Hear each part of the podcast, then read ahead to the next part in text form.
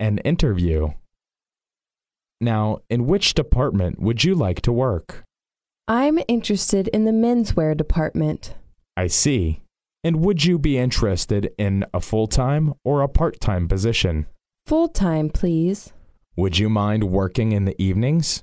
Full-time staff have to work till 9:30 p.m. Not at all. When can you start?